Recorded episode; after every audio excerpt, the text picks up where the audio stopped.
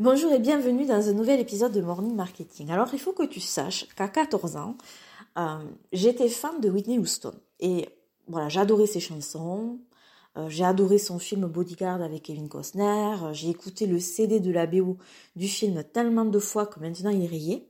Alors en décembre, pendant les fêtes de fin d'année, son biopic est sorti, donc je me suis précipitée au ciné et j'ai embarqué avec moi ma fille de 12 ans parce que j'avais envie de partager ça avec elle, donc elle est venue.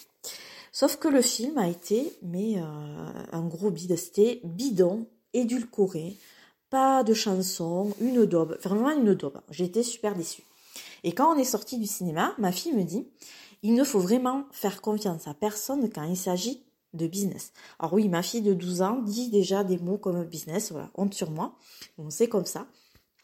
Alors pourquoi euh, cette constatation cynique et démoralisante sortie tout droit de cette bouche qui a encore des dents de lait qui sont pas encore tombées? Alors parce que Whitney Houston, ben, elle l'a payé de sa vie. La confiance aveugle qu'elle a portée à son père concernant la gestion de sa carrière et des millions qu'elle gagnait en chantant. Un jour, elle s'est réveillée et elle était ruinée. Son père, qui gérait sa fortune, avait distribué des cartes de crédit à toutes ses maîtresses, qu'il en avait beaucoup, beaucoup, hein, et euh, il avait tout dilapidé. Et Whitney, elle n'a pas eu d'autre choix que de faire une tournée mondiale avec un nombre astronomique de dates dans le monde entier. Et pour tenir le coup, elle s'est droguée, euh, elle s'est alcoolisée, elle a perdu sa voix, elle a perdu sa crédibilité, elle s'est enfoncée dans la toxicomanie, en plus elle avait un mari violent. Ben voilà. Ce qui va lui coûter la vie quelques années plus tard. Alors, je nuancerai les propos de ma fille. On peut faire confiance, mais toujours garder un œil, se tenir au courant.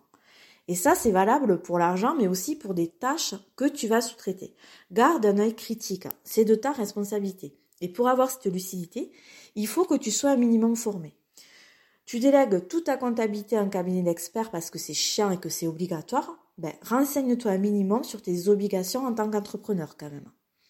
Tu sous-traites la gestion publicitaire de ton business, ben, renseigne-toi un minimum sur les chiffres et comment ça doit se passer tu sous-traites le copywriting de ta page de vente ou de tes emails, mais renseigne-toi un minimum sur ce qu'est une bonne page de vente ou un bon email marketing. Comme ça, si ça déconne, tu sauras le voir et prendre les décisions qui s'imposent. Je te souhaite une excellente journée, je te dis à demain.